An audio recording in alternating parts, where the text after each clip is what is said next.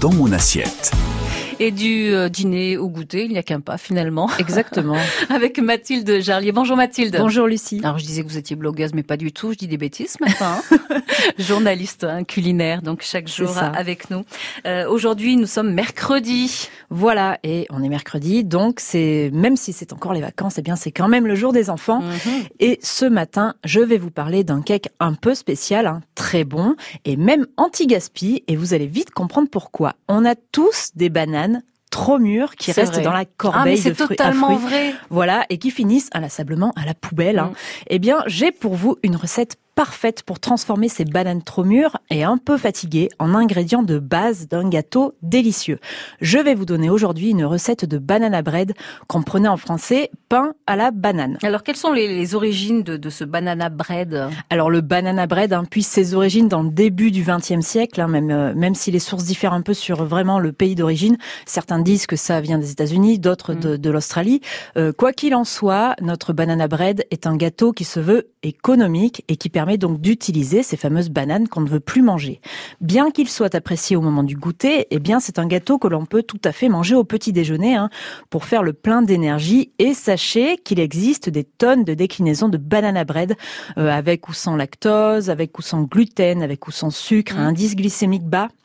Bref, c'est un gâteau que les blogs et les magazines culinaires se sont appropriés et qui le déclinent absolument à toutes les sauces. Hein. Et il faut savoir qu'en réalité, c'est un gâteau qui peut être assez léger puisque l'utilisation de la banane, euh, qui est un corps gras, permet de se passer de beurre. C'est génial. C'est vraiment une très très belle idée. Donc, euh, on, ne jette plus ces bananes qui ont pris un peu trop de couleur. C'est une idée à partager? Alors oui, hein, j'ai fait le choix de vous proposer justement une recette sans beurre et donc sans lactose hein, pour changer un peu.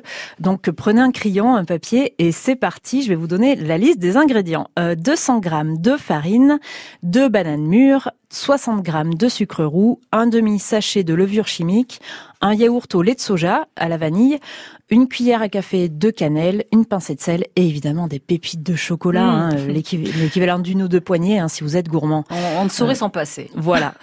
on va mettre son four à chauffer à 175 degrés et on va venir écraser nos bananes à la fourchette dans un saladier. Euh, l'idée, c'est d'obtenir une véritable purée de bananes on ajoute ensuite les œufs, le yaourt et le sucre et on va venir fouetter ce mélange. On va ensuite verser la farine, la levure chimique et le sel et on amalgame bien le tout. On finit par ajouter la cannelle et les pépites de chocolat. On mélange bien et on va venir verser le tout dans un moule à cake beurré.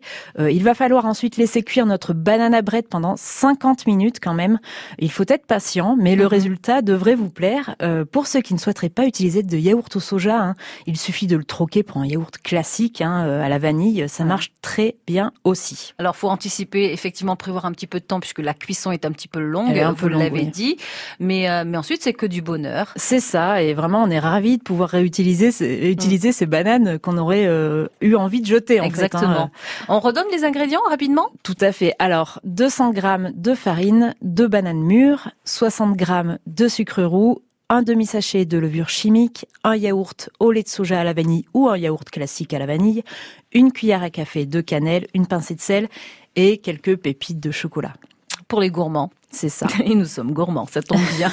Et pour la suite de la recette, eh bien, j'invite nos auditeurs à aller sur notre site francebleu.fr.